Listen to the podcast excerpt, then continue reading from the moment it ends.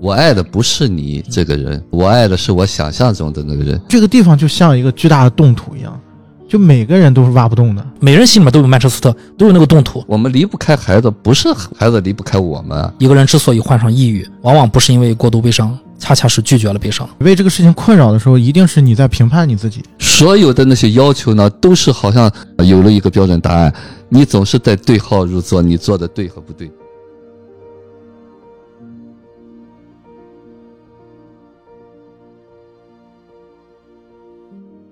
人生如戏，勿做戏官。大家好，这里是明影派，我是太平角 Chris。大家好，我是夕阳，我是雨果。呃，我们今天来聊一下这个大家在我们的群内票选出来的这第一名啊，大家最想听到的一部电影是《海边的曼彻斯特》，一部2016年的美国剧情片。这部电影在当年获得了奥斯卡影帝以及最佳原创剧本。嗯，呃，说起这个原创剧本啊，就要说这个导演，导演叫肯尼斯·洛纳根。是这个电影的编剧兼导演肯尼斯·罗纳根也在这个电影里面客串了一个路人啊，穿了一身蓝色的大鹅羽绒服，和 男主硬刚了一下啊，被后来被男主的侄子劝架了啊，就是那个路人啊，大家可以找一找，胖胖的啊。那他那年是《爱乐之城》那年是吧？对，对，一六年。然后这个电影的制片人呢，是我们大家比较熟悉的啊，马特·达蒙。然后和约翰·卡拉辛斯基啊，提到马特·达蒙，大家可能自然而然就也就理解了这个片子为什么男主是卡西阿阿弗莱克啊，毕竟小舅子嘛。啊，毕竟达蒙的这个这个死党好友是本阿弗莱克啊，然后卡西阿弗莱克是本阿弗莱克的亲弟弟，卡西阿弗莱克也凭借这部电影拿到了当年的奥斯卡和金球的双影帝，他也拍摄过这个参与过《心灵捕手》，呃，以及诺兰的《星际穿越》。啊，在《星际穿越》里面演饰演的男主的儿子的成人版啊，中年版，中年版。对，说到这个卡西·阿弗莱克呢，其实可以提一提一嘴啊，他有一个非常要好的朋友啊，我给大家一个提示啊，这个朋友呢集齐了戛纳、威尼斯和奥斯卡的影帝，大家知道这个人是谁吗？是卡西的好友啊，呃，这个人不会是小丑吧？是是小丑，这个人就是华金啊，Walking Phoenix，凤凰叔。华金和卡西当年呢，就是还没有成名的时候呢。两个人当时关系比较好，也同住在一个楼里面。华金比卡西大了一岁。九九年的时候啊，就是这个华金呢，觉得这个哎这个小老弟卡西人不错啊，华金就撮合自己的亲妹妹 Summer 和卡西呃恋爱了。零六年的时候，呃，Summer Phoenix 和卡西阿弗莱克结婚了，一直到二零一七年两人离婚啊，两人一共育有两个儿子。对，我我记得就是他拿那个奥斯卡影帝的那一年爆出他有外遇嘛。对对对，是就是这个丑闻，当时大家还说有可能就因为这个事儿他拿不了这个影帝了。嗯，对，确实好像是当时有一些花边消息啊。另外呢，大家也也当时也有人说啊，就是这个卡西他的这个丑闻会不会影响，有可能会影响了的他和华金之间的关系啊？就毕竟是华金是一手撮合了自己的妹妹和卡西在一起啊，两人可能有点闹掰了啊。但是，就是我无意中发现，就是在这个卡西未来的工作的日程上啊，他有一部西部片啊，本来好像预定他是今年开拍，然后可能延期了。西部片是卡西自己做制片人、自己做导演的啊？是吗？对，是一部西部片好像叫《For a Far Bright Star》，中文我不知道怎么翻译的。这个西部片的男主就是华金，呃，可见可能两个人呃这个关系也没有也没有呃坏到哪去啊。毕竟生意 啊，也可能都是生意啊。对对对，呃，另外呢，就是还有巧合啊，就是卡西既然就是我们的聊到了他的好友是华金，大家都知道华金其实在后来也凭借小丑拿到了应该是一九年的奥斯卡影帝啊。海边的曼彻斯特的女主是米歇尔威廉姆斯，米歇尔威廉姆斯这个人呢，她的前夫是已故的希斯莱杰，就是说这个男主的好友演过小丑，女主的前夫也演过小丑啊，这不是巧了吗？那我们就要说一下女主啊，米歇尔威廉姆斯。呃，说到威廉姆斯，其实。他的父亲在美国是一个响当当的人物。米歇尔的父亲是美国期货交易界的大牛。米歇尔在幼年的时期就展露了天分，不过自己依然就选择了就是表演行业啊。可能初期的时候父母也是有一些反对的。另外呢，米歇尔曾经出演过《断臂山》《蓝色情人节》和《我与梦露的一周》。他的前夫是希斯莱杰，《断臂山》里面他就是演跟希斯莱杰演夫妻，演夫妻的对。希斯莱杰也于零八年的一月份去世了啊。其实当时去世的时候，两人依然依然是正常的婚姻关系，也是有有一些可惜吧。另外呢，其实米歇尔威廉姆斯在《海边曼彻斯特》这部电影里面有一段是演技爆发的啊。其实现在再回头看，那里面有没有他对希斯莱杰的一些投射呢？这个不好说了啊，只有当事人知道了。另外，海曼里面呃饰演侄子的男配卢卡斯·赫奇斯，就是演那个侄子的啊，叫 Patrick 卢卡斯·赫奇斯，他曾经出演过三块广告牌、博德小姐啊，以及《月升王国》、布布达佩斯大饭店啊一些配角。啊，是吗？对对对，三广告牌演谁？因为他留三三块广广告牌演的是女主的儿子。啊，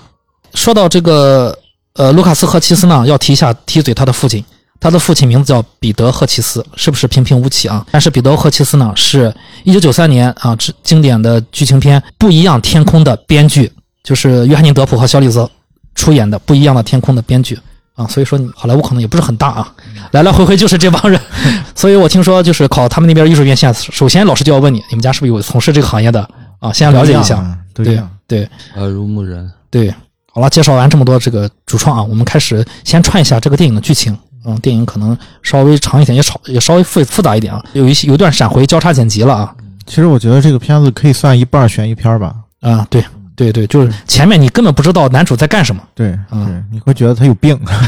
你会觉得 你也会觉得他可能就是天生就这样了，你不知道这些人背后是有故事的，我但我觉得他这个穿插的设置挺好的。嗯，挺好的啊。就是第一遍看的时候，可能稍微有一点迷糊，但是很快你就会被带进去了，你就知道怎么回事了。而且这个节奏特别好，嗯它基本上是到了电影的中段的时候，嗯啊一半的时候，嗯，然后为大家这个揭开这个谜底啊，所以我觉得就是导演对节节奏的把握是非常非常好的。嗯其实这个导演以前就是好像是做偏向于做编剧比较多。我们来串一下剧情了啊。影片开始于冬季的波士顿，男主啊，男主名字叫李 L E E 李，李穿着卡哈特的工装，开着自己的老款切诺基，做着大楼维修工的工作，是一位典型的美国蓝领阶级的这么一个形象。他沉默寡言，不和任何人进行社交，即便是对自己有爱慕的主顾，呃，以及酒吧里偶遇的女孩啊，也没有任何交流。他只想在酒吧里和陌生人打一架，打架仿佛已经成为了李的家常便饭。一日，李接到了家乡曼彻斯特的一个电话，说他的哥哥乔病危了。李赶忙开着车回到家乡，到达医院后，迎来的就是噩耗，哥哥已经因为心力衰竭去世了。我插一句啊，这个地方应该就就叫海边的曼彻斯特，对他的这个城市的名字啊，不是叫曼彻斯特，它的名字就叫这个 Manchester by the Sea。对啊，它就叫海边的曼彻斯特对，啊，是一个小地方啊，就好像本来是叫曼彻斯特，但是在是在应该是在电影里面还是简化成了曼彻斯特，嗯但是在本就是在这个就是在现实中，它是叫曼彻斯特 by the Sea。对，就这个城市就叫海边的曼彻斯特。对，而这个小城市应该只有五六千人，呃，甚至好像这个镇上也没有什么殡仪馆啊，就很多就是公公共设施都是缺缺失的，要都要去周边的城镇，嗯，就是一个小地方了。因为它是为了跟那个英国的曼彻斯特做一个区别，对对对，和那个工业城市对。对，后来改名叫海边的曼彻斯特，对加了个前缀，对我们继续啊，结果迎来是噩耗，哥哥已经因为心力衰竭去世了。是哥哥的同事乔治把哥哥送到了医院。李回来后接手负责处理哥哥的后事。哥哥其实已经和嫂子离婚了，只有一个儿子帕特里克还在镇上啊，也就是李的侄子啊。李来到中学，把哥哥去世的消息告诉了侄子。侄子帕特里克没有特别的伤心难过。学校的冰球教练把帕特里克叫过来，跟帕特里克说：“这个教练说是自己也是在他这么大的时候父亲去世的。如果帕特里克愿意聊一聊，他随时欢迎。那根据哥哥的遗嘱，男主李将会成为哥哥儿子帕特里克的监护人。但是哥哥在立遗嘱的时候，并没有询问过李的意见，这让李有些惊讶和不解。李打算将帕特里克带回波士顿，但很显然，帕特里克并不愿意离开家乡，因为这里有朋友、女友，还有自己热爱的冰球队、篮球队，另外还有父亲留给自己的一艘老旧的船，以及各种回忆。虽然以前李也经常和哥哥还有侄子一起出海钓鱼，度过了很多快乐的时光，但在李的心中，曼彻斯特是一个伤心地。原来几年之前，也曾经李也曾经是一个爱喝啤酒、爱运动、爱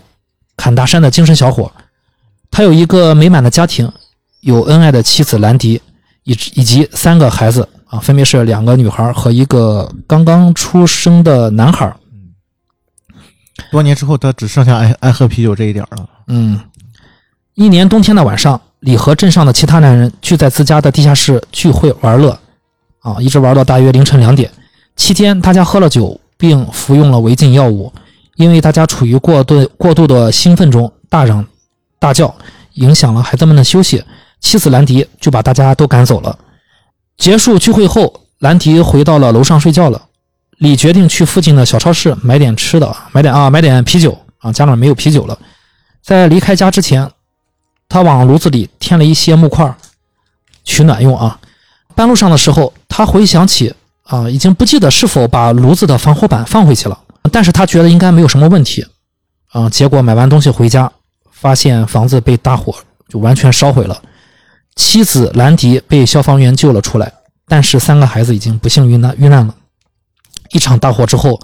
留下了伤心欲绝的母亲、支离破碎的家庭以及欲哭无泪的李。被带回警局审问之后，李竟然被无罪释放了。万念俱灰的他抢了一位警官警官的枪，想开枪自杀。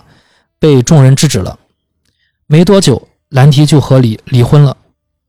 李也因为无法再面对曼彻斯特的一切，而选择去了邻近的波士顿，一个人居住工作。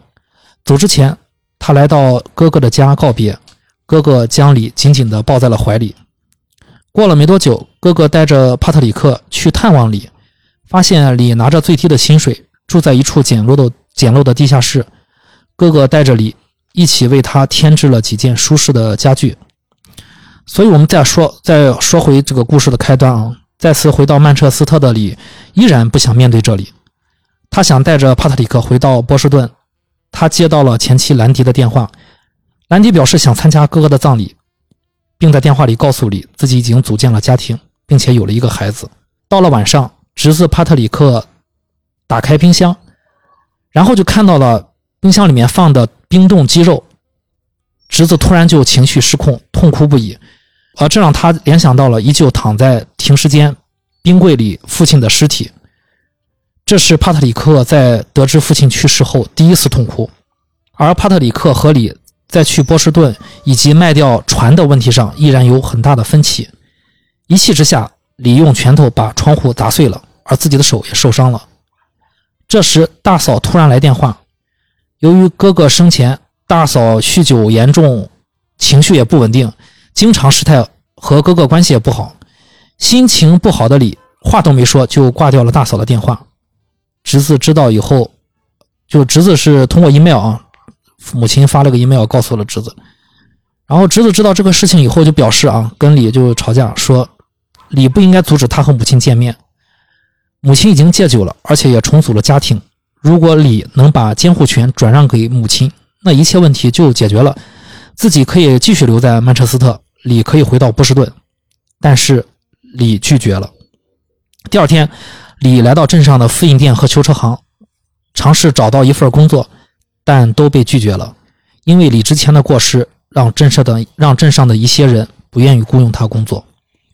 这时，大嫂邀请多年未见的儿子帕特里克来未婚夫家吃饭。帕特里克兴冲冲地来到妈妈的新家，但是饭局之后，他发现妈妈的情绪状态以及未婚夫的态度，打破了他原本想跟着妈妈生活的愿望。情绪低落的他一个人坐在沙发上发呆。这一切李都看在了眼里。他决定变卖哥哥留下的猎枪，为帕特里克的船筹钱换新的发动机。船被修好以后，帕特里克邀请女友一起驾船出海。李坐在船尾，开心的笑了。在这之后，侄子和女友也终于开心的为爱鼓掌了。啊，其实这也是这个电影里面我们又串到的剧情啊。因为在之前，这个侄子和这个女友屡次想这个为爱鼓掌都没有成功啊，唯独就是在这次之后啊，就是驾船出海之后成功了。第二个女友啊，啊对，在。而李同时的第二个女友啊，对对对，其实这个侄子是脚踏两只船的啊，而他这个侄子对李也没有隐瞒啊，把这个脚踏两只船这个事也告诉了李。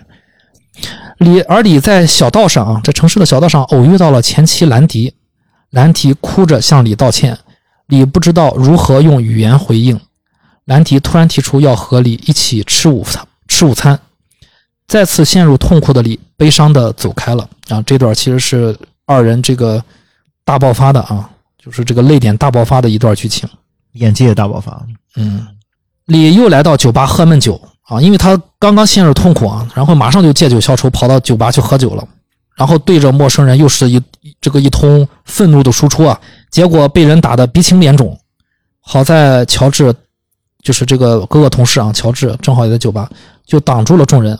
把李救下了。乔治把李带回自己家，乔治的妻子赶紧给李进行了包扎，李再也控制不住自己的情绪，哭着倒在了乔治妻子的怀中。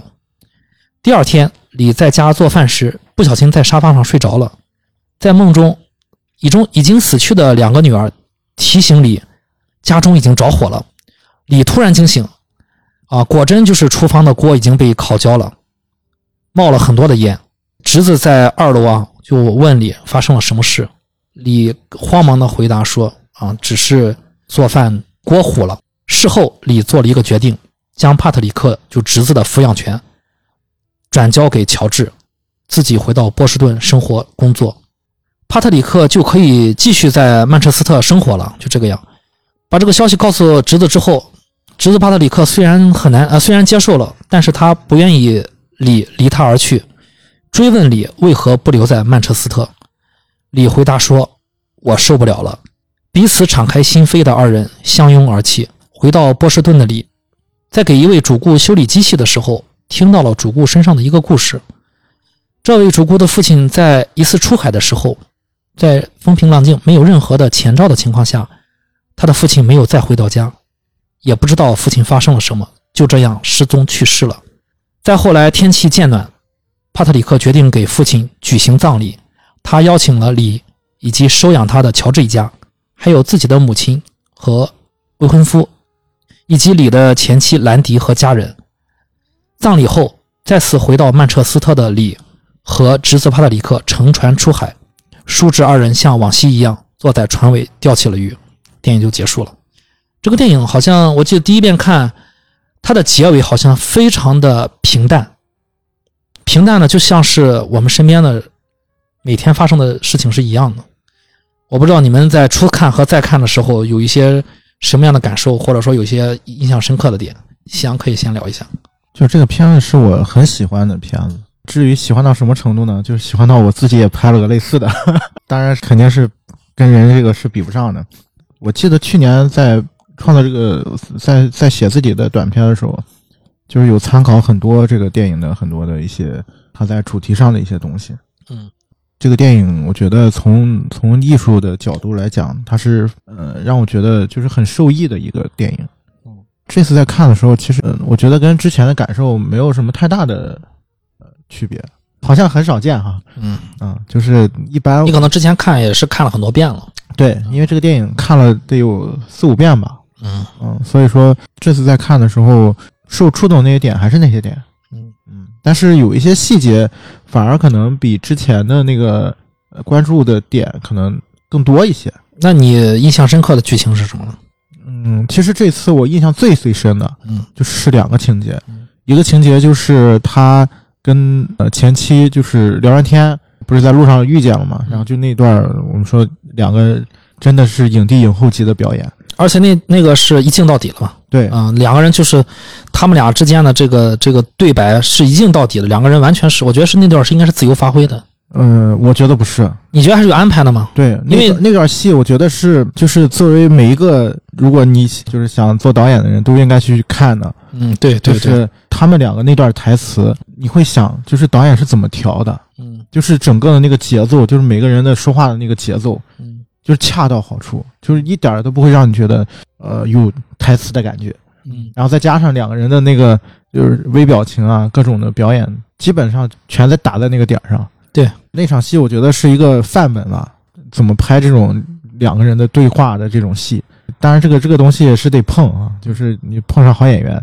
当然，我说的不是这场戏啊，嗯就是是这场戏之后，小李不是去酒吧又打架了嘛？嗯打架之后回来的那个场戏，嗯就这次给我印象挺深的。就他回到那个，就他哥哥朋友家嘛，乔治乔治家，乔治和妻子那场对戏，对，然后那个乔治妻子就给他包扎嘛，上药嘛，然后他就一下子崩溃了，然后就是倒在那个乔治的妻子的怀里嘛。对，因为李和乔治的妻子的交集不是那么多，未必那么熟。对嗯啊对对他那个时刻真的是感觉心里的已经崩溃了吧？对当他靠近一个女性的时候，他是如此需要一个温暖的臂膀去抱着她。对嗯。对对，他倒在那个乔治的妻子的怀里的时候，我就一下子联想到，就是前半段他在回忆当中，他有一幕也是回家的时候，然后当时他妻子是生病了嘛，在床上躺着，嗯。然后他也是就是直接倒在他妻子怀里，就那那种感觉。我当时那一幕一下子就把我触动了，嗯。我当时想，哎呀，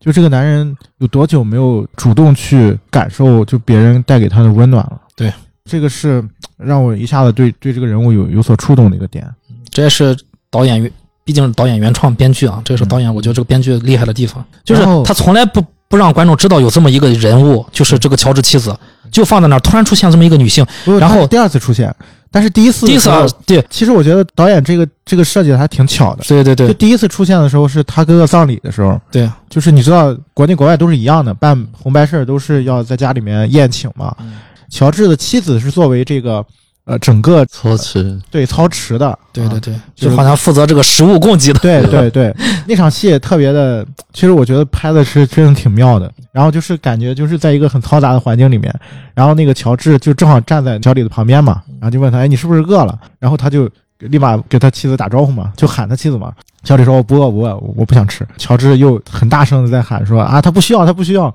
就是其实我觉得在那个环境里面，感觉好像不是说你听不见对方说话，但我觉得所以就是导演是故意就是这样设计的，就是让你觉得小李他其实是非常非常呃疏离在这个环境之外的那种感觉。就大家说的丧嘛，对，就是那个时候感觉李是在里面非常尴尬的嗯啊，他既不想和大家产生的过过多的交流，他也不想在众人面前让自己有存在感对啊，他是想隐身的。结果那个时候，偏偏这个乔治和妻子就告诉众人，李是饿的，要给他准备点吃的。对他在他在这儿，他在这儿，对对对对 其实很尴尬的那场戏。对，很尴尬。对，当时看着确实有点尴尬。但我觉得就是安排的很巧妙啊。嗯，然后就是刚才这个，就是他倒在他乔治妻子的怀里这场戏啊、那场戏给我就这次在看的时候触动挺大的。然后还有一个戏是，呃，就是当奎斯穿剧情的时候说到了一个点，就是最后的那一场嗯，就是他最后他是其实是在家里睡着了嘛嗯，然后他梦见了他的孩子嗯，就是在喊说：“爸爸，你没有看到我身上着火了吗？”嗯，这个细节是我这次在看的时候，突然有一有一种就是一个机灵的感觉，嗯就是它里面有很多很多的意味在里面。嗯啊，当然这个我们可能一会儿再深入去聊啊。因为孩子那场戏，导演只安排了两个女孩儿，其实没有没有那个小男孩儿。嗯嗯，这我觉得很是导演很明显是编剧的时候有意为之的，嗯，嗯我是这么想的。啊，于果老师看电影之后有什么感受呢？呃，这部片子就是说很难得的，就之前看电影印象很深的，嗯因为就是你要做节目，我昨天晚上才看，看了后头那段，因为太困了嘛，就好多细节，你刚才串的时候我才想起来，但是前头那些大多数的那个主要的点哈，我是印象很深的，很少有哎，对对对对。就当时看这部片的时候呢，就刚才你说很平淡，就就感觉到就好像非常真实的还原的，就是把人物的内心的刻画的那个东西不露声色的展示出来，这是电影是最高级的一个地方。它没有什么大起大落，可能就是一个创伤背景吧。但是呢，这个导演的手法是那么克制的，把这些东西一点一丝不漏的展露了出来。啊，演员也表演的非常好。当然，我印象最深的其实还是就两个泪点吧。啊，当时和第二遍看都是非常触动的。一个是他在警察局要掏枪自杀的那一刻，还有一个就是当时在那个看到就是那个火火灾的那一刻。啊，大火烧完以后，后面这个就是这个这个果实袋那次，嗯。对。对那段完全没有台词嘛。对，没有台词，而且是背景的交交响乐那种。对，嗯。就是那个音乐，我那个电影看之前我就听过那个背景音乐，嗯。我今天也特意的查，我问我孩子，因为这个音乐太熟悉了，嗯。因为我买了一个碟嘛，嗯。呃，就是当时听这个音乐，就是非常让你很悲伤的一种感觉。啊。对对。对，查了一下，是一个意大利就是十五世纪的一个作曲家的一个叫叫 G 小调柔版的一个曲子。其实这个作曲家可能唯一的作品就是这个 G 的，但他非常巧妙的中间那一段儿整个的这个曲子没有删减的用在背景音里面，嗯，就是恰到好处。就当时听这个音乐的时候，印象就很深，而且后来就好像是为这个电影组的音乐一样。对对对，曲子本身就是很哀伤的一个，但是那个哀伤呢，不是大悲的那种，但是呢，你就痛到心心处的那种感觉，就整个这个电影的张力是非常大的，所以印象特别好。可能所有看过这个电影的，好像没有不喜欢的吧？嗯，孩子前两天一说说，哎呀，就他也是很期待说我们能就解读这部片子。其实这个片子是一个非常典型的心理学电影。对我挺佩服，就是导演这个原创的功底，对，自己能写出这种对对，而且就是这个电影，它不光是人物这么的丰满，这么细腻，最主要是这个导演他呃，这个编剧导演肯尼斯他对这个音乐的运用，以及他对这个冬季的曼彻斯特他的那些景色的拍摄，以及那个那个对非常契合的东西。对，包括光线，你看他回忆以前那个和自己老婆兰迪，那都是那种暖色调啊，那种鲜亮的那种美好的回忆，再回到这儿全都是阴暗的，就你自然而然你就能感受到就被共情了嘛，就是我觉得会引起所有人共情，大家都会看到自己的某些阴暗部的部分、阴暗面的部分。对对，你说这个是我很认同的。实际上，我们内在都有这一部分丧的部分，它恰恰的用这个电影语言把你带出来，产生一种共鸣，这就是好电影。嗯，对我特别喜欢的也是两个剧情嘛。我第二个剧情其实就是这个香说，就是他倒在这个乔治的妻子里面痛哭的这个，就我觉得是这个电影另外一个爆点。当时让我感受到，对于李来说，是一位关心他的女性就足够了，他只需要一个这个。他那时刻最需要的东西。对对，然后另外一个让我比较感动的点就是大哥和他的一段一段戏，就是他要去波士顿，临走之前，大哥站在门口送他，然后大哥就什么话也说不出来，最后紧紧的把他抱在怀里，就那一瞬间，让我想起就一句话叫“长兄如父”嘛，长兄如父母。其实他大哥呃琢磨不多，但是我很喜欢这个角色。其实他大哥演那个演员我，我我特别喜欢，演的特别好。大家再去回回去看那个大火烧了一夜，到凌晨天亮的时候，警方在去盘问他弟弟的时候，一句台词没有的时候，大家去看他大哥的那个神情、那个表现，也是无措的。怎么说呢？那一瞬瞬间也是失了神的，但是也是在硬撑着自己去扶着弟弟。包括在警察局里面看到弟弟拔枪的时候，他大哥的那个表情，啊而且我觉得这个真的不是一个一般的创伤，对是一个非常非常巨大的一个创伤。我我相信很难，就是有对人每个人遭遇这种事情都会这种反应。对我相信大哥在这个合理的这个拥抱里面，也有这种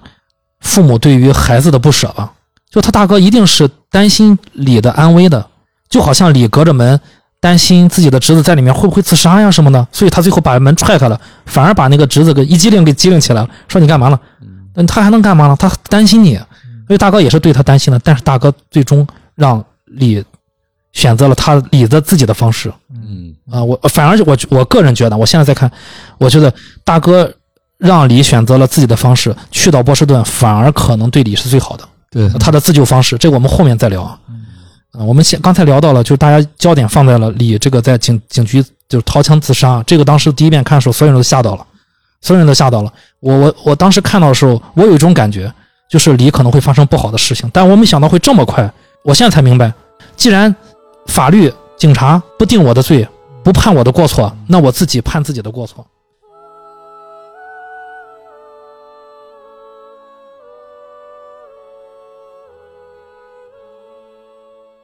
就是你们怎么看？就是李在警局掏枪自杀的这种行为，以及我们也可以结合啊，就是李后来跑到波士顿，住在那么简陋的一个地下室，这背后的原因是什么？听听于果老师对于这个这个怎么看？因为这个电影它没有交代哈，就是说早年的背景哈，对对但是一定是和这人性格模式是有关系的。对当然了，在外观上看呢，就是可以用一句话来讲，就是我不配活着。嗯，就是那一刻觉得这往往也是重大创伤之后人的一个反应嘛，就我不配活着。对，我不配活着。当然，我刚才说了，就是我们所有人的有一个集体的一个无意识的东西吧。早年总是有一些些创伤在里面。当然，就是在这些突发事件的时候，为什么有的人可能就相对好一点，那么有的人就差一些啊？其实他这个同时在讲哈，就是电影巧妙的就是先以他大哥去世的一种形式，再把这个就是李的这个经历、尘封的这个痛苦，呃，再现出来啊。那么我们现实当中呢，总是会有一些这样的情况，就是你回头看哈，就是我我当时印象就特别深，就是这个卡西演的这个角色，那个警察在问他的过程当中呢，就是那个小孩就在等着。我我都交代了，你处置我吧。对，一五一十的。哎，对，就是其实他等在等那个结果。对，结果那个结果没有。说说这个不是不是什么大错误，我们不会因为过失就去惩罚你。对，说这就结束了。嗯，呃，其实他等了，反而就是那个惩罚了。哎，对对对，是当那个人说结束的时候呢，让他不知所措啊，就是那一刻他觉得就是他可以有机会解脱的啊，但是没有。我相信可能过后的那个东西太煎熬了。啊，当然，这个煎熬的过程当中，一定是有我们早年的一些伤痛背景在里面的。我甚至个人觉得，因为他拔了枪之后摁了一下嘛，就是空枪嘛。对。其实摁的那一下，我觉得就是预示着这个，就代表着原来的这个李已经死去了。后面就是是准备死的嘛。对对，哎，只是说阴差阳错的。呃，其实因为我们都有过这种就生离死别的经历嘛。嗯。啊，所以说看到这些电影的时候，一定是把我们那个那个眼泪一定是不为他流的，对，也就是共情嘛。哎，对对，一定是把你早年的那种生离死别的东西带出来了。所以好的电影就是他那个细节把握的太好了，啊，就一点儿你感觉不出是演的那个东西。如果是你，可能你也会有那样的反应，啊，就是这是最好的地方。所以那个电影那一刻的时候，包括这个整个的里的这个人物性格来说，就是行尸走肉了。所以他到了波士顿之后，我觉得他是带点自我惩罚的。是啊，就延续继续延续惩罚。对，我不配再过什么好的生活了。对对对。啊，其实我。我们表面看是他不在乎拿什么低薪，不在乎那个。其实我觉得他是有意为之在惩罚自己。我这么想的。对对，别太。其实那个一开始印象很深，就是铲铲冰的那个镜头，有过两次。对对，就是他实际上是冰冷的，整个世界是冰冷的。对，包括处的很好。包括这个那个楼上的这些主顾们啊，觉得哎这脏活通疏通马桶扔垃圾，其实都扔垃圾不是他干的啊，不应该他干，他都干。对对，啊，我。我后来，时间嘛，哎，我后来才明白，他这些东西都是带着对自己的惩罚，对，甚至可能对带，就是那种有有点自卑吧，呃，带着自对自己的一些贬低感，给人感觉，对，是一种麻木自己的一个过程吧。嗯嗯嗯，香怎么看呢？其实那场戏，刚才尤老师已经谈的比较深了，我可以补充一个，我觉得挺有意思一个点，嗯，是这个从影像上来讲，这个电影的一个小的设计吧。呃，其实警局那场戏跟前半段他有一场戏，他用的那个镜头的调度是基本上是一样的，很类似的。就是李小李他回到那个曼彻斯特的时候，然后他去医院要去，就他哥哥不是去世了嘛？他们有几个人就站在那儿，就是他哥哥的主治医生，然后还有一个应该是应该是急救科的那个护士吧？嗯。嗯，对，然后还有亚裔。啊，对。啊不不不是不是那个亚裔，就是先有个护士交代他这个病情。啊，对对，走廊上的护士啊，就是参与他哥哥抢救的那个医生，对啊，然后他还有他，还四个人是吧？还有他朋友，就乔治嘛，朋友乔治，对对，还有乔治，然后就是在说他哥哥是怎么怎么回事儿，然后就那段戏，他用了两个镜头，我记得就是跟警局那个镜头是一模一样的，嗯，就是一个是从四个人的一个一个群像。嗯。然后慢慢的推到就是小李的脸上的那个那个镜头，然后警局里面也有一个同样的机位，就是警察在询问他这个事件是怎么回事的时候，然后那个机位也是从警察的那个身后慢慢的推到那个小李的脸上，然后是两个相同的一个镜头的调度，然后还有一个相同的调度也是在这场戏里面，呃，李去要签字嘛，去拿他哥哥的那个遗物嘛，然后。导演给了一个，就是呃，他他好像是进到那个护士站里面签那个东西嘛，然后那个镜头是在那个护士站之外的，就是镜头跟小李之间是隔了一层那个玻璃嘛，大家是透过那个玻璃看到那个小李的那个状态的。在警局里面也是他去抢枪，对抢枪那个那个点，啊，也有一个同样的一个镜头，机位在审讯室里面，对，他留在审讯室，对，没错没错。然后他是在那个所有人都在玻璃之外，审讯室之外，对，户外的。其实我觉得这两场戏的同样的调度，他一定不是没有。理由的，我这次再去看的时候，对我这次再去看的时候，我会觉得就是说，呃，其实两场戏都在展示，就是小李的那个内心的那个封闭的那个状态。其实导演在提示，就是为什么医院那场戏是在前面的嘛？呃，大家在看那场戏的时候也会觉得就是挺奇怪的，就是为什么这个人他哥哥死了，他好像没有什么太大的这种情绪波动，就是没有说是哎呀我就是很痛苦啊干嘛的。然后他唯一一点就是骂了一句，嗯，对对对，对是 fuck that。对对，然后 骂完了之后，就是大家沉默了一会儿，然后他还是道歉了。接着所有人说没事没事没事。对对对对，那那场戏我觉得也是台词特别好，嗯就那个节奏真是特别特别好。嗯很自然的一个，对对，可能我这么说大家不太能感觉到我为什么说特台词特别好啊，就是这个差距。题外话，就是你在现场，比如说现在是这场戏，我跟 Chris 对话，然后我们在知道对方要下一句要说什么的时候，就是因为台词都背过了嘛，在这种情况下，你怎么让你的这个自然出来，对话是自然的？就是不是说我在等着。台词我，在等着你说说这句话，你说完了，我赶紧接我我的下一句，这样其实观众是能感觉出来你在背台词的。嗯，就这个是需要现场的表演的一个整个的一个把控的。是表演的还是即兴发挥的？不，这个东西就是牵扯到各个部门的一个配合。呃，呃，当然最重要的就是呃，你怎么去让演员能够有一个很自然的一个状态，尤其是两个演员在对戏的状态的时候，你肯定不能说我已经知道你要说十了，然后我就等着你那个十说完了，然后我就说十一，肯定不是这样的啊。就当然这是题外话啊，但是我觉得就是这两场戏的它的整个的一个感觉，因为当我们看到小李在医院那个状态的时候，我们还不知道小李经历了什么，我们只会觉得这个人很奇怪。嗯，就是他为什么面对哥哥的这个逝去，好像情绪也没什么太大的波动。当然，就是你前面呢就会感觉他很冷漠，但是当你看到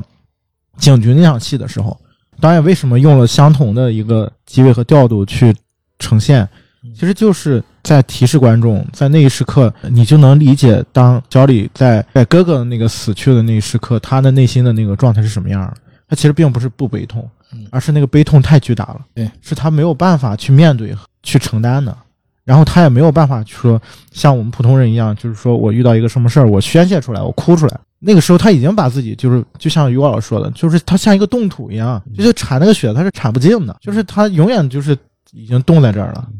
所以那场戏我觉得恰恰是前面一场戏的一个互文的作用，就给大家一个知道哦，原来是这样的。对，这个是我这次在看的时候，我觉得这场戏的一个另外一个点吧。对，其实香刚才说的很好，就是他提到了关于李为什么在哥哥离世之后，李的反应是那样的，其实和自己的侄子帕特里克如出一辙啊。对，他还跟那个前妻兰迪说，呃，我也不知道现在年轻人，你也知道，年年轻人处于这个时候就这样。他其实他气死他自己也是这样。对，其实大家可以回想，他在回到曼彻斯特之前，他接到那个乔治给他打来电话，说他哥哥病危的时候，他其实是非常着急的，在就是开车回到曼彻斯特的路上，因为前面堵车，他一直在摁喇叭，一直在催前面的车司机的赶紧走，赶紧走。对，那那场戏拍的也很好。对他其实是非常焦急的，反而当他知道那个噩耗之后，他反而哎就感觉这个人怎么突然冷静下来？但实际上不是，因为那个时候其实他是要赶过去见他哥哥的，对对对。他那会儿因为医院已经知道他哥他那个台不行了。对，但是他嗯台词里面就是说是你一个小时之前他哥哥才那个，对对对就是说他是其实没一个半小赶过去，对。对。对，是因为堵车了嘛啊，然后他其实，在路上他的那个焦急是他希望看到他哥哥的样子，对，其实刚才夕阳也说到了另外一个点，我觉得就是我最近在网上看到一句一番话，就是说一个人之所以患上抑郁，往往不是因为过度悲伤，恰恰是拒绝了悲伤。啊，就是一刚才夕阳说的，就是他没有出口，所以说对。李遇到了这个哥哥的离世的这个消息啊，遇到一个一个创伤嘛，那他的这个创伤反应可能就是一个压抑吧，嗯，就是没有出口，然后就把自己憋在里头了。其实我们可以梳理一下啊，除去我刚才讲剧情的这个顺序，在李身上发生了什么呢？至少他自己认为是自己一把火烧死了三个孩子，然后又把自己的老婆搞得精神崩溃，进了医院，然后妻子又和他离婚，然后他又躲到了曼彻斯特，唯一关心他的哥哥突然离世，呃，其实他是遭受了多重打击的。直到我们就是看到李回到了曼彻斯特，他确认他哥哥离世之后，他反而平静了。那是因为他遭受基本上到了崩溃的边缘了，就是他所谓的这个我受不了了。他连说到最后嘛，他连说两遍 I can beat it，啊，这个电影一个比较经典的一个一个桥段了，就是他已经有点受不了了。然后我们就说到他哥哥啊，就聊一下这个李的大哥，我也很喜欢这个大哥这个人物。且不说这个大哥慈祥的一面啊，我总是觉得这个大哥这个背后好像还是有一些说不上来的地方，我不好说啊。首先呢，大哥在没有商量，明明一个电话就可以跟你商量，我一旦有什么事，因为他之前就知道自己患有这个这个先天性的心力衰竭嘛，啊，可能会心脏骤停什么的，但是他没有跟李商量，就让李在这个律师的遗嘱里面让李做了自己的儿子啊帕特里克的监护人。当然，最后李答应了啊。李在考虑了那么多，回想那么多之后，李还竟然答应了。就是你们是怎么看大哥这样一个人呢？因为他之前展现的大哥好像就是比较包容吧，比较温柔。但是，就是我也挺奇怪，就是他为什么不跟李去打这个招呼？是不是觉得李可能就是情绪太低落了？就是说说别让弟弟知道自己的病情这方面的考虑。你们从这个事情嘛，去怎么去去看清楚这个，就是他大哥乔这个人物的？我觉得夕阳可以先聊一下。就这个人物我特别特别喜欢，嗯就是他一开始那场戏，他他第一次露面那场戏，我就很喜欢。嗯就是那个是他的李的小李的，应该是第二次闪回还是第三次，我忘了啊。嗯就是他在呃见他哥哥遗体的那个时候嗯，就跟那个医生就是在那个电梯里面嗯啊，然后他突然就是闪回到多年以前，他哥哥呃被确诊那天，嗯，然后那个那个呃，病房那场戏，对对对，他的那个主治医生就是那个亚裔亚裔嘛，啊，然后包括父亲是不是应该也在？对他爸他们他他们爸爸爸大嫂还有还有大嫂，嗯是他父亲吗？对对对，是他。是他父亲，嗯是就是李的父亲。啊，然后那个时候他其实我觉得他大哥和他父亲有有些挺像的性格，对。都很温和啊嗯啊。嗯，然后那场戏里面就展示了大哥这个人的性格，就是其实也是他们两兄弟的一个、呃对。性格，就他们平时的那个相处的那个模式嘛。嗯。就是那个医生，他那个主治医生就跟他说，呃，你你这个病就是是没法治的啊，嗯就是说，而且就是大部分人确诊之后五到十年的，就也就五到十年的寿命。然后这个时候其实是一个很很忧伤的一个一个一个场景嘛，因为大家就是普通人听到自己命不久矣，肯定就是要不然就不接受，要不然就是很痛苦嗯。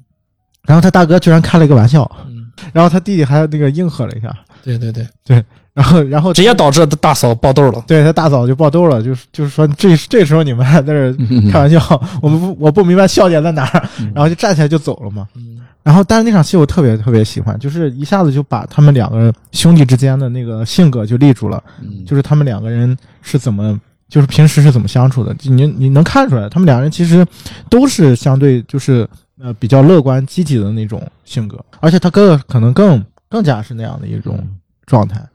然后接下来一场戏，基本上他就是是他就是回忆说，就是那个火灾那场戏嘛。嗯然后他大哥呃在那之后就一下子抱住他，就那个细节。然后后面还有一场戏，就是刚才 Chris 讲的那个，我也印象特别深，就是他搬到波士顿之后，然后他大哥带着那个小帕去见他弟弟嘛，啊，就是看他弟弟过得怎么样，然后发现他弟弟住在一个地下室里。跟买家具是吧？对对对家具对其实他弟弟一开始是发了火，跟让他家当他大哥走啊，赶紧滚！啊，赶紧滚，是就是那语出不言出不逊那种。嗯对他大哥一点没有被伤到，他大哥说：“你穿衣服走，对。咱们去买家具去。”对。啊，非常的就是温柔吧。然后他大哥就是给他买了沙发啊，买了桌子，买了椅子，然后他坐在那个沙发上说：“现在是不是感觉好多了？” 对对就是其实我觉得他大哥一直扮演的，在他生命当中扮演了一个这样的角色，啊，对。所以其实我我觉得对于小李来说，就是他哪怕到了现现这现在这个阶段嗯，他大哥都是一个在心灵上给他抚慰的一个人。虽然说就是他搬到波士顿之后，他们可能联系变少了，嗯但其实这种就是他大哥一直是牵挂着他，嗯，所以也很容易理解，就是为什么他大哥会就说我呃，就是如果哪一天不在了，我的遗嘱就是是留给我弟弟的。其实大哥把钱也都留给了弟弟。对对，对对，我觉得一方面是他大哥非常了解他弟弟，嗯，就是他知道，呃，虽然他弟弟现在的他现在面临的处境是这样，嗯但是他弟弟是一个其实是内心是一个热情的、很乐观的一个人。其实，他应该就是，我觉得他相信他弟弟能找到解决办解决自己的困境的一个办法。我觉得是。对嗯，他弟弟如果不是这样一个人的话，就是如果不是呃善良或者说没有那么乐观的话，他也不会让自己落到这个境地。嗯就是恰恰是因为他接受不了自己做了错事，嗯所以他才变成这样的嗯。然后另外一点，其实我是觉得他大哥其实是希望用这样一种方式去帮助他弟弟的，因为我觉得在这个过程里面，小李因为从这个电影的本身的这个剧作的作用上面来讲，看出来其实这个小李跟他侄子小帕的这个交往过程里面，其实在这个电影当中是非常非常重要的。对，就是两人关系，对他们两个人的互动，呃，从某种意义上来讲，是对小李有潜移默化的影响的。好像是延续了大哥和小李之间的关系。对，呃，因为我发现，就是每一次小小李，比如说，比如打架吧，总是要需要别人拉着，要么就是乔治拉着，到最后最后我们看到他侄子也拉着，就是和导演那个路人嘛，对。啊，有时候就是包括他和乔治在渔船上说，要要不然你做监护人，就是当他犯浑的时候，他其实，在咱们看来，青青岛人说你这犯浑吗？人家毕竟是个外人，你是监护人，你怎么能拿这种话去堵人家呢？但是这个时候，你看还是就是他侄子，更冷静一些。哎，他侄子去拉着他说，就先跟人家呃，就是所谓的外人，就乔治嘛，先跟乔治说，哎，说那意思是最后他可能情绪不好，怎么样，就然后再跟他叔叔，就是这个李说，人家不乔治人不是这个意思，对你也不能这样说话。出去之后就就问人，就就直接问他你是不是脑残啊？你怎么能对对。他说这种话呢？就我觉得好像是侄子帕特里克是一个青少年版的大哥的这种感觉啊、可能是也是大哥的一个用意，就是如果我照顾没人照顾你了，至少乔治是你在世的唯一的血缘的亲属了，没准他可以你们两个人相依为命了啊，就是中国人叫相依为命了啊，有个照应可能是，嗯，我不知道因为我觉得嗯。就是小帕是他大哥的儿子嘛，对。他大哥是最了解他们两个人的人，嗯。就是在在这个世界上，嗯。啊，所以我觉得他大哥一定是隐隐觉得，就是或者说他对于他自己的这个做法，或者说他是希望就在这个过程里面，他弟弟也好，小帕也好嗯，能够互相有一个抚慰，嗯。然后互相能够陪陪伴着彼此，然后往前走。于果老师怎么看？其实，因为我记得最开始就是好像时间不长就出了一个镜头，就是他最早时候和小帕还他哥在船上嘛，他就和他呃小帕在那闹嘛。对，第一场戏，对对，其实这这个这个电影的开篇的第一场戏是对个闪回，对对对对，是他们就是开心的出去钓鱼，出海钓鱼，对对其实他有一句话就说，如果是需要一个可靠的人，你是选我还是选你爸？对对啊对对对哎嗯对，其实那个小孩就说我肯定选我爸，李就觉得很很好，好有点失望哈，那个意思应该选我。对对，其实我更呃就是这里面的对这个李和他哥哥的刻画来说呢，就李呢就属于那种很很单纯的吧，啊，就是更多的那种纯的东西，呃，早年的那个小孩的原始的那种善良更在里面。那么哥哥呢，还有成熟的一面吧，啊，包括其实他这里面有不同的人都在讲，包括他的同学都在讲他爸爸很善良。这个大哥的这个形象呢，就是那种隐隐在后面支撑着这一切的啊，包括那个讲病的时候，他老婆要走了啊，那个意思你怎么就回家了？对啊，就是这个东西，就是在他那个处理的氛围来说，就是说这个东西是应该一块儿来承担的，他自己是有这个准备的，就是面对这些东西，不是去逃离。所以说，这个哥哥，刚才夕阳也在说，你们在这说，其实就是一个父亲的一个角色吧。嗯，现实当中、生活当中，总是会有这样的人。那么这个呢，就是在面对这个东西，我相信哈，就是说哥哥，一个是他没法和这个弟弟商量，如果他直接告诉小小李说我死了，这个其实他们都知道李会死，因为那个交代很清楚嘛。他都知道哥哥会死，对啊，嗯啊，哥哥在那个交代的那一刻，就是他随时可以死，嗯，所以李回去的时候也很期望，就是说在他死之前见到他，所以这个东西呢，李是很清楚的，但是呢，哥哥呢用意，我我个人感觉啊，就是说，在这个过程当中呢，只有这个侄子是这个家庭当中和这个李能够联系起来的一个血脉。应该是，嗯，啊，那么说是让他养侄子，倒不如说让侄子陪着他，对，看着他，对啊，或者说带着他往前走走，对，陪伴嗯嗯，啊。说实的话，我们现实当中看似是我们养孩子，是孩子陪着我们重要，还是我们带孩子重要？现实当中很多就是我们离不开孩子，不是孩子离不开我们。因为孩子离不开我们，其实这是你们的借口，对，这是我们的借口。就是你如果单独剥开看，孩子离不开我，孩子是不是离开我们那是孩子的事儿。但是我们如果谈论到我们个体身上，我们会发现，多半时候我们是需要孩子，离不开，离不开的。对对，啊，那但这就是我们之前讨论过的，嗯就是早年的那个不不想离开父母的那个小孩嘛。所以这里头他这几个场景，包括这个池子，你看他再婚再婚，他会有一些清醒的东西、理智的东西，嗯但是这个理呢，就相对来说更生猛一些。嗯，虽然他善良，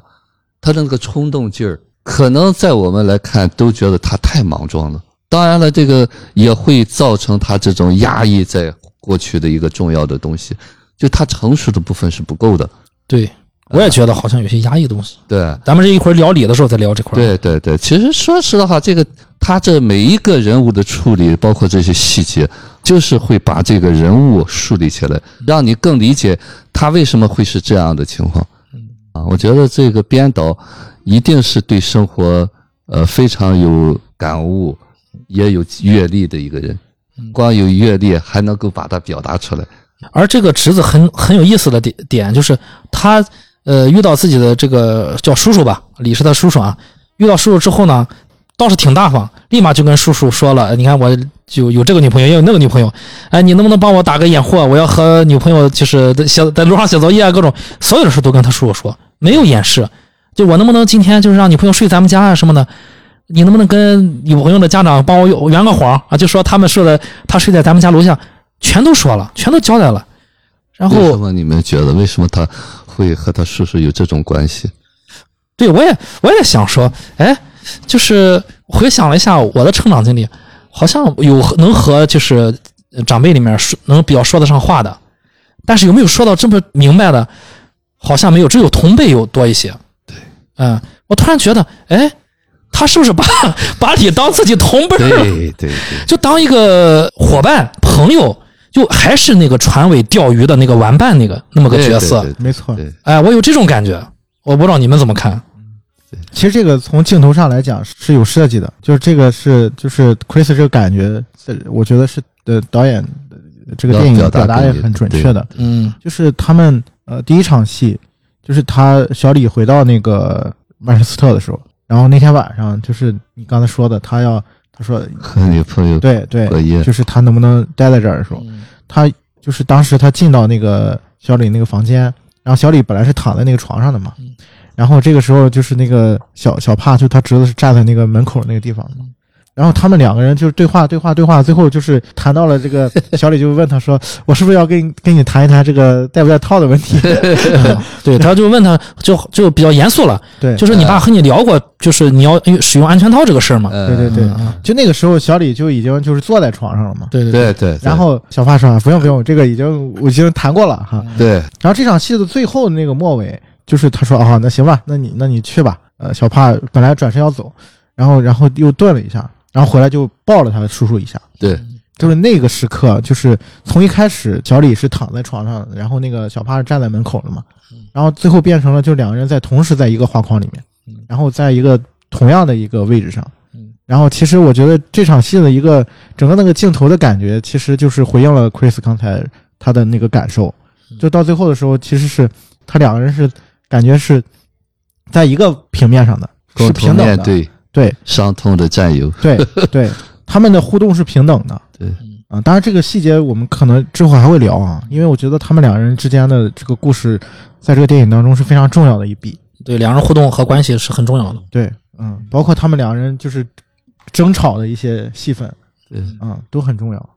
对我就，但我觉得就是从这个点上来讲，导演是挺精确的，回应了刚才 Chris 说的那个东西。嗯，就是一般其实对一般家长来说，就是如果如果一个晚辈要教要揪着你一块撒谎，尤其是在这个男 男女生问题上，一般的，尤其是中国式家长，肯定说开始一番教训了啊，就你不能这样，你不能那样，对吧？所以说，以至于反正一般的中国的孩子也不会跟家长去谈这种问题，更多的是和自己身边的同龄的人去可能去聊这种问题。嗯但我觉得在这个过程里面，他两人的关系是有变化的啊。嗯，对对对，但是，呃，这段我我个人感觉就是什么，小帕在告诉叔叔怎么当家长。啊，对对对对就是有那种感觉。他说，呃，我爸都允许了，那你告诉我干嘛？他告诉他，万一他妈打电话了，你怎么说？其实小帕，因为你在现实当中是个家长，但是你不会当家长，我告诉你怎么来圆这个场。其实他说好好好，对，有老师也说出了我的一种感受，就是这孩子特别聪明，对，就好像大哥把自己的儿子借用给了李，嗯因为李的儿子，因为这个事情也过去多年了嘛，李的儿子恐怕要是活着的话，可能也五六岁了，这种感觉啊，让我感觉。然后一下给他一个大儿，一个 给你一个好大儿，你自己慢慢去去带你，去陪伴你。大儿也会带他。哎，对对对，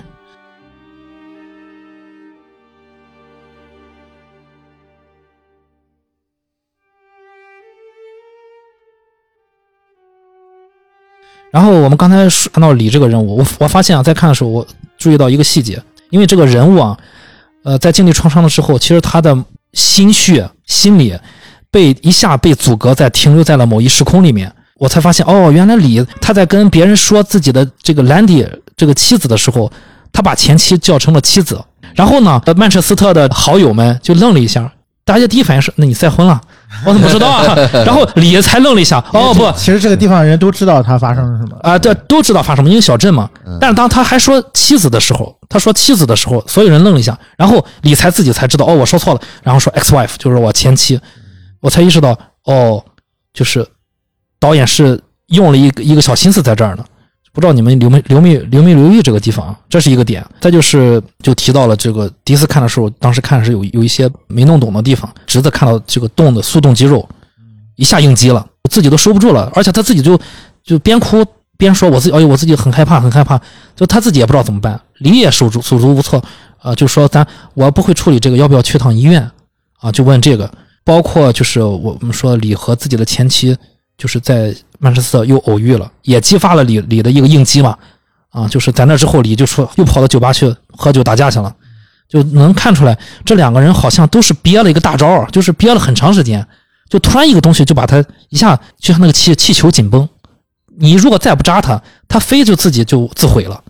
然后扎他一下，他就一下就释放一些一下那种感觉。你们是怎么看待就这两个事情的？就是包括侄子看到这个速动肌肉，以及李和前妻偶遇背后的道理是什么？当时看这个电影的时候，我记得就是当他说改口说我前妻的时候，那一刻我是眼睛是湿润的，就像一个我还是妈妈的宝宝，后来别人说你已经长大的那种感觉一样。包括刚才夕阳也提到了，就是他第一个镜头从和那个他们哥哥船上回去的时候，他妻子感冒，他扑到那个身上，那就是小宝宝回去扑妈妈怀里的感觉嘛。这个前期的这个作用呢，实际上就是那个妈妈，就是在这个过程当中呢，李就是非常非常无助的一个感觉，啊，就突然感觉做错事情了，啊，没脸见妈妈的那种感觉。还有就是他早年的，其实电影其实没有交代啊，为什么会就是这种意外的情况下，别人说不是一个大错的情况下，那么当然在现实当中，我们所有人觉得这就是一个很大的错误。更愿意用说吧，是一个小错误酿成了一个大祸。祸是什么呢？祸并不是错误引起来的，天灾人祸，那个祸的东西可能不是你一个力量就能发生的啊，你只是一个诱因。那么祸有很多的外在的加持的因素，但是对于小孩来说呢，他觉得这个错和祸是连在一起的。是一样的。对，其实你看，你看到没有？这个电影里面导演没有告诉我，这个这个电影里面没有给我们展现那把火，那把火到底是怎么着的，对没有说。对，不重要。啊，啊不，但但实际上就是大家自然而然就自自以为，至少我们所有观众都觉得那个当时那个房间里面只有那一把火，对啊，那就是李着的那把火嘛。他他走之前家里面只有那把火，没有别的火对，那自然而然李就是呃就该就受到谴责，所以他就该内疚。这是我们所有人。当我我想到这个的时候，我才意识到这部电影我们为什么有共鸣。对，我们每个人都有这种，一旦我们遇上这种摊上这种事儿，我们也会应激。对对对，呃，就是那个自责感、那个不配感，借着这么一个点集中爆发了，而且耿耿于怀。当然了，就是说没有过不去的坎儿，但是呢，早年对于一个很小的孩子来说，那就是一个坎儿，永远过不去。所以这个电影上一般来说，就是说我们现在是不去深究这个东西。当然了，很多人就会讲说，谁能这样的情况下能够不难过？这个事情，就是说你是不是走出来，怎么走出来，是谁带你走出来？如果是你封在那里面的话，就像把他妻子一直当前妻的话，那说明他定格在那儿。没错，哎，他其实那李一直就定格在了那一页，对啊，一直都活在那一页里面。对，嗯但是那一页是什么的投射，这里边没有交代。嗯，那一页就是可能就更早了。对但是就是导演，我觉得这是这个电影现实的地方，就是导演特意琢磨的非常的讲究吧，就是不告诉你原生家庭的事儿，对，就是不告诉你你那个缺失的母亲到底怎么回事，是没交代李和大哥的母亲是怎么回事，没有交代。我觉得只给我们有一个墓碑。啊有一个墓碑但是墓碑你看那个年代，好像母亲虽然活的六十几岁吧，但父亲好像活的七十几岁，但是都没有说很小的时候去世。去世啊。对，呃，他就是大哥有一艘船，有一艘船，那艘船上面就是有一个女人的名字叫 Claudia Mary 嗯，啊、我我在猜，难道是母亲的名字？也有可能啊，啊、很有可能，对，嗯、好像有这么个镜头，我们可以回头看，对。墓碑上有名字，哦，那我们回去串一下，再看一下，留意一下。墓碑上他还给了个镜头，我只看到年代啊，妈妈、爸爸、哥哥在下边，嗯啊，当然肯定留的还有他的位置，估计是。嗯包括那个动肌肉哈，就是呃，我们可能那个东西，就像就刚才说，你说这个气球，就像我平时说的，就所有的情绪呢，我们觉得这是一个事件，其实这个事件只是我们找的一个借口，就是借题发挥。那么那个情绪一定是前边已经打上气的气球，就是等有个针来扎我一下，哎其实是那个针是自己给自己扎。对对，甚至我们去碰那个针啊，对对对然后呢，自己找到这个针怎么扎了我。嗯所以扎了针之后，你大家发现，一般气球扎了针之后，它就是在这个房子里面乱窜，就发疯了。对对嗯，然后就就好像一个，大家就看到那个李孔武有力的那一面，他们那个时候反而是最小的时候。对，其实那个是最原始的反应嘛。嗯，对，啊，这个悲伤和愤怒是连在一起的，愤怒往往是无力的表现，这个悲伤的这个过程当中，一定是伴着很无力的一个状态的，所以说才会有那么那么无头的那种无法理解的那种愤怒、那种冲动。当然，这个东西我们可以理解成，可能普通人就会觉得，就是他是那种自责，那么自责也不一定就是非要用那种形式啊。当然，每个人在这个过程当中呢，我们所有的人啊，可能比方说，就我们会内归因，尤其是小孩儿。比方说，我有时候说被抛弃了以后，小孩一定是觉得我不好，父母才抛弃我。如果我好了，他就不会抛弃我啊。所以说，这个东西自卑的东西在里头。同时呢，他也会感觉到，就是你没有那么爱我，就是很矛盾的一个点。呃，既觉得自己不好，还有觉得愤怒，所以说在这个过程当中，包括你们刚才在讲的这个封闭，其实就是我们那个东西一直没法去面对它，所以它只能隔在一个地方，所以一旦串通起来呢，它可能就收不住，所以那个点，我觉得真的，我觉我我我是感觉哈，这个编导哈，就是真的很有脑洞，他会用这个机动机的这种感觉。啊，其实他一直在强调，前头也铺垫了，是因为他没有殡仪馆或者没法埋葬嘛，还是花了很多的这个剧情讲，又是冻了没法挖掘，又是怎么的，所以他才需要在冰冻的这个东西。然后呢，后头就出来这个小帕的这个崩溃，崩溃了以后呢，又再次展示了他这种互相需要的这个这个叔叔的那个恐惧，就是那个真的那种情感相连的那个过程。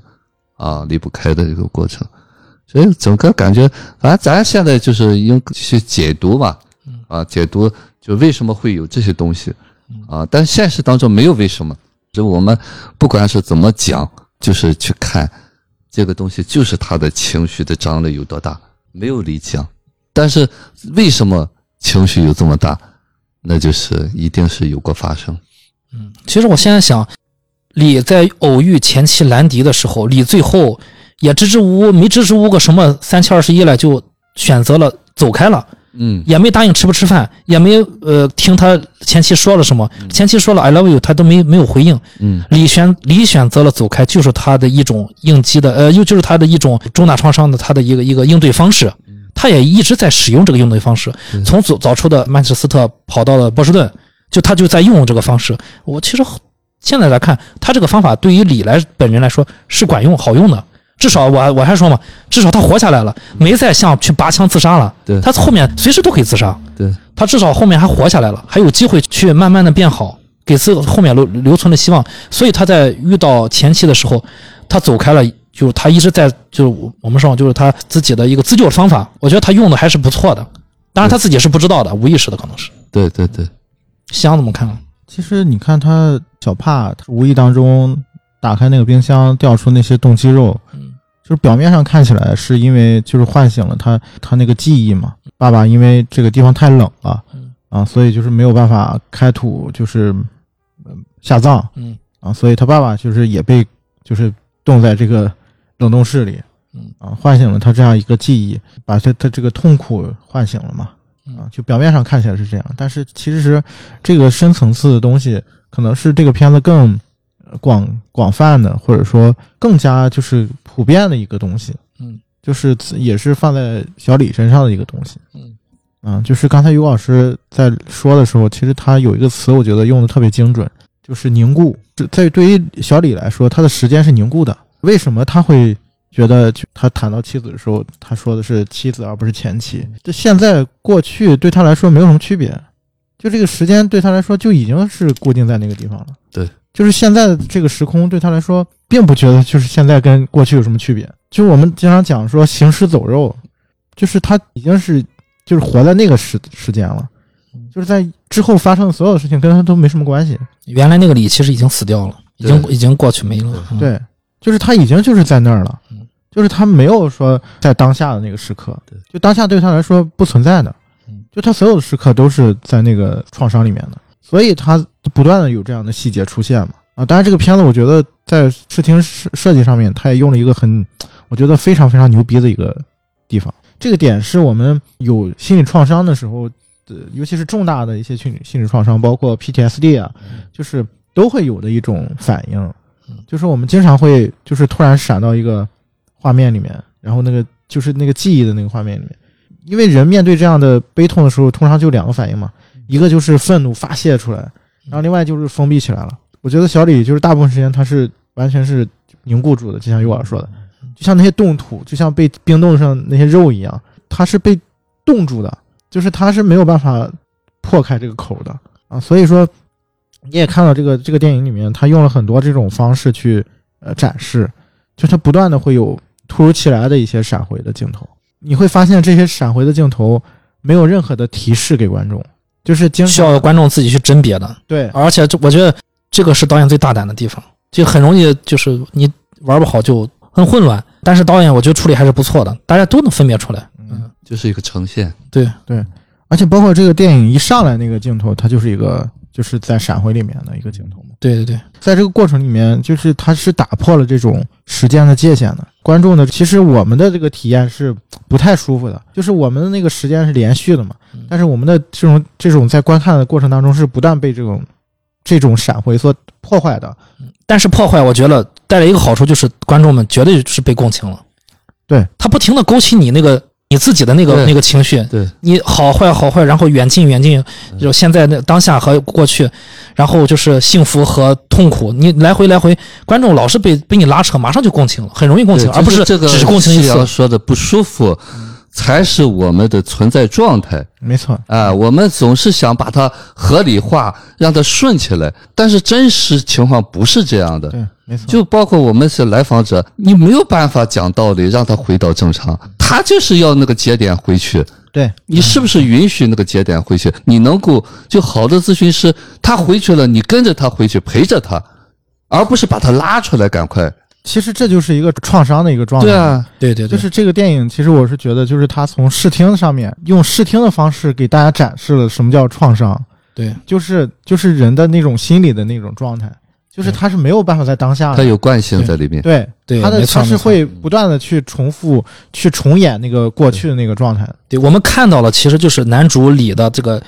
呃回忆回忆，就是他的这个重大创伤后遗症，他是如何去应对创伤的。其实我们更像是就是整个在一个剧，就是一个连贯的。大脑里，呃，在 他的一个心理咨询室里面，在看他不停的在和他不停的对话，说着说着他就是回去了，说着说着他就回去了。对，没就错，尤其是那个律师那场戏，太精，对律师老是在问他，他总永远在放空，永远在回去，对，回去，回去，回去。嗯那场戏也是，就是我觉得拍得的最好呃拍的最好的一场，就是他闪回的那个片段越来越快，嗯这个节奏，对，然后直至就是最后律师的那边是片段少了，大段的全都是三个孩子离世的痛苦，就占据了。嗯，对。其实我觉得这就是一个这个片子里边比较独特的一个设计的方式嗯，它让大家，我们可以讲说，就是它创造了一种叙事方式，就是创伤性的，对，就是让我们体验这种创伤的过程。其实就是体验我们自己的创伤。是是。对，大家喜欢就喜欢在这儿，对我们没完全被把你共情。真实的东西展给你看，我我也而我也。不是你装的那部分，你想象的那部分。就我也在想，就这个这个电影可能就是就是这种嘛，视听的这种这种取舍，视视听的选择，最后导致了让我们所有人的创就是创伤和共情出来之后，就会看。哎，这个这个电影可能最后就被选为就高票了，大家想听的就是这个，就是勾起了我们的这个，每个人都会有啊，是是，只是可能我们没有经历他的那种三个孩子的那种创伤啊，那真是巨大的创伤。其实我觉得这个点上来讲，就是刚才于老师说那个是特别精确的。那其实对于小李来说，他的时间就是凝固的啊，就是他不存在什么呃现在、未来、过去，就是他永远都是在那个时刻。对包括小帕，就是看到那个动机，对他那一刻也回去了啊。其实说实话，就是我们回到过去的那个凝固，就是什么？就是我说的不服。就我经常举一个例子，说这段不不对，重排啊，我们都要停在这儿。我回去了，但是对方没回来。就所谓的强迫性重复嘛，对就是会有不断的去重演这对，我不个过程。我不接受这个结果。我后悔了，啊，我不接受这个结果，我在这等着你们回来重拍，这就是现实当中所有的问题的根基。这就是我们经常回去了，但你回去没有用啊，就反复去体验那个痛苦的过程。但是你没有办法去帮助他。但是问题就在这儿，就是他，你跟他说明白这个道理，就是说你回去也没用，但是为什么人还要回去呢？他为什么体验这个痛苦如此的，就是就好像上瘾？他为什么就就是要反复去去？因为这个很难去理解。明明我们希望自己更快乐，我们也希望自己从这个泥潭里面拔出来，为什么我们遇到这个事情的时，我们一定要回去，而且我们没法阻挡，反而就是有的时候我觉得回去痛苦完了之后的那个还能好点儿。就是有一种这种，就是痛苦完了之后，好像哎呦，我今天舒得劲儿了，舒服点儿了。要不然我我非得找个人和我一块儿痛苦不行。对对啊，嗯，Chris 这个点啊，就是在讲很多听友也是给大家提示，没有为什么，就是他需要痛苦的时候，你必须允许他痛苦。就是我刚才说的，你必须陪伴他，告诉他他的痛苦是可以的，是被允许的，是应该的。然后呢，他才会这段儿就好像被接受了。就是我们早年那个痛苦呢，可能往往父母说不应该，就是说那个意思，你不应该痛苦，这没有啥。现实当中，我们也都是在讲道理，哎，有什么好痛苦的？你为什么要这样？回去了那一刻，那个小孩没有为什么，我这一切都是被允许的，都是被接受的，所以你才讲了，你痛苦的那一刻不被打扰的时候，他哭完了他会舒服。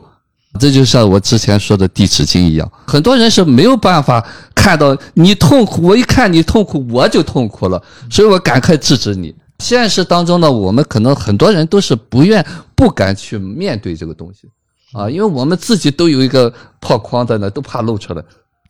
啊，所以说谁露出来，我就赶快把它堵住，啊，继续压着吧。啊，我们都在做这件事情。刚才于老师还提到一个递纸巾啊，如果大家有机会再重看这部电影，可以留意一下这部电影递纸巾，不知道是有有意为之还是怎么回事，特别多，而且导演都把纸巾这个单词说出来了，让演员说出来，大家可以看，就是包括乔治曾经被护士递过纸巾。Patrick 曾经被女友递过纸巾，你大家回去看，纸巾出现过反反复出现过多次啊，当然可能也可能是巧合。就是刚才于老师说这个时候，你你要允许他去痛苦，我想到了，这不就是大哥做的吗？对吧？你既然要去波士顿痛苦，那你就去我，对吧？虽然我不舍，但没办法了。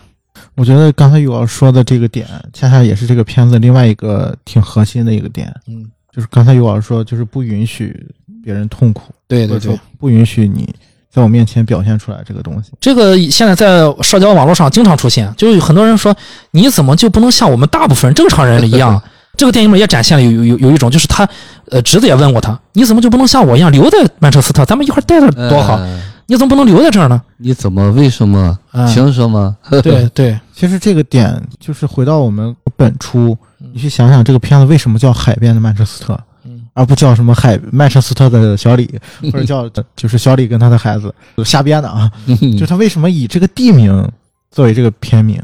我觉得这个东西就像一个巨大的罩子，罩住了每一个人，就是每个人都在这个罩子里面。就是你其实你可以看到这个电影当中它是有所展现的，就他为什么会拍了那么多？首先我们说这个海边曼彻斯特这个地方啊，这地方它是应该算是美国东北部的一个小镇吧，对。啊，就是靠近加拿大的一个地方，就是它是很冷的，所以它才会产生这个剧情嘛，就是说他爸爸去世的时候，他没有办法下葬，就是因为他那个土是冻住的啊，挖不开。挖，不动。对，就为什么挖不动？就这个地方就像一个巨大的冻土一样，就每个人都是挖不动的。小李他在这个呃曼彻斯特遭遇的所有的一切，就是他有一段剧情，就是刚刚奎斯也讲过嘛，他本来是想说，那我就尝试搬到搬回来，搬回来我在这儿找工作啊，打点零工，然后没有人接受，没有人愿意接纳这个，因为大家觉得就是你犯了很大一个错。对我还记得他找那个工作，后来一个店主的妻子吧，然后等他走了之后出来说，我不希望再见到他。他就找了一个自己的老哥们儿对，嗯啊，估计 可能是地下室的这个聚会的呃其中之一啊 找老哥们儿，老哥们儿就是念旧情嘛，嗯啊，就说没关系，你来这儿打打打工行了。前脚走了，接着就被雇主就拒绝了。他这种人干过这种事儿的人，不能让他在这儿。对，其实所有人是不接纳的，哎接受的。包括冰球教练还说，你就是他说那个就是那个大名鼎鼎的李吗？对啊，他对就其实他的名声在外了，嗯名声可能是不太好，对，风评不太好。嗯我相信一方面是因为就是所有人的那种道德自我的那种评判嘛，嗯就是觉得首先他是错的，他是不对的啊，他犯了一个这么大的错误，我们这个群体是不能接纳这样一个人的。对，啊，然后另外一方面是所有人都在回避这个问题，包括这个片里面还有一个很重要的角色，就是那个小帕的母亲，就是小帕的母亲，就是我嫂子，对，就我们刚才聊的时候，他第一场戏出来的时候，就是他大哥在医院里面，他大哥开着开着玩笑，然后他大嫂就站起身就走了嘛，嗯。就是他是拒绝就是这个事儿的，他也没有办法去说，呃，你哎，你怎么呃就是这么大一个创伤，我我得我得先走了。而且他母亲有精神精神的疾病嘛。当然，最重要的是小帕去他母亲家吃饭那场戏，嗯，聊着聊着天，然后他妈就就离开了嘛。就是那场戏吃的巨尴尬，嗯。然后他妈就就是说我先我我去厨房有点事儿。嗯。其实你会发现他他他也没有办法走出来，他也处理不了，对。对对对，就是能力。对他没有能力承接这个。这个其实是一直在提示观众，就是这个地方就像一个巨大的罩子一样，就不光是小李，不光是小胖，就每个人都没有办法去承接这个部分，或者说去去承担自己该承担的责任，去接纳、接受自己有过错误、犯过错误这件事情。所以这个电影当中，不只是这个小帕跟小李可能在某一些程度上面遭遇了这个创伤的问题啊，包括小李他是被凝固住的，就整个这个地方都是被凝固住的。就是导演为什么拍了那么多镜，就是那种空镜，空镜，啊对，就是这个展示这个海边曼彻斯特这个城市的一些东西，嗯其实就是因为空镜本身的这个影像的作用，它就是一种停滞嘛嗯，就是一种静止的感觉。就是你会看电影的时候，为什么会加空镜？是因为要调节这个节奏嘛？为什么要调节节奏？就有的时候剧情发展太快了，然后让大家有个喘息的时间，就空镜就会让这个时间慢下来。所以为什么这个地方导演给了这么多的这些空镜，树啊，然后海啊，是而且都是大站冬天，栈桥码头下着雪对对啊，海鸥，对，对海鸥。其实你你看到那些东西的时候，你你依然会觉得就是一种停滞的感觉，就在这个地方，就好像一切都停了，就在那一夜发生的事情就停留在那一夜了，就之后所有的事情都没有任何改变。包括就是导演拍呃李，他又回到那曼彻斯特去去，就他哥哥死了嘛，他回到曼彻斯特，他开着车，那镜头一一半是那个街景，一半是车里面的那个李，然后不停的拍他看到的，看到警局，看到墓地，嗯，都是你能感受到，就是四个字，就是死气沉沉。对，那其实我觉得也是反映了就是当地以及里的那个心境。我觉得就是心境，其实是以这个地方去隐喻了他的这个心理的状态，对，就是一潭死水，嗯。就是完全是一个凝固住的一个状态。就所有的这个电影当中表现出来的那些投射出来的那些呃人，就包括对他的反应，包括就是这个为什么导演这么写，要写小帕的母亲也是这样嗯，其实都是一种外化嗯，就是让大家就是能理解他的就是主角的这种心理状态是什么样的嗯。所以最后那场戏才特别的有力量，特别的触动你。就是当他跟前妻说 “nothing is there”，嗯就什么都没有了。嗯就是你才能，就是真真切切，就是就是有那种共情的感觉，就带入到什什么叫什么都没有了。对我发现李是用了一个逃避的策略嗯，去应对了自己的创伤，这个在大部分人看来可能好像是软弱、懦弱，或者说并不是一个好方法，但实际上在李的身上是好用的，至少我们看到的是好用的。就我想起那那我那天看的时候，我还跟 Jackie 说，我说想起一句话叫“逃避无耻但有用”，至少在李这儿，他逃避了，他找到了一个别人可能不太认可的方法，他至少自救了。说到了另外一个遇到这个创伤的，就是侄子了。啊，他的创伤就是父亲不告而别，突然就走了，离世的如如此的突然。那他侄子的也是有一些这创伤的这个后遗症嘛，其实也是哭不出来，情绪我们没见他表达，呃，还和自己的朋友们有说有笑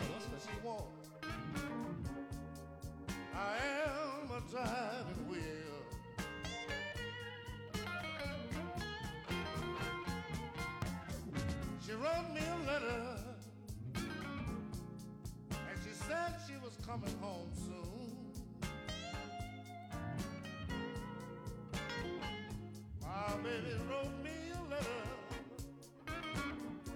and she said she was coming home.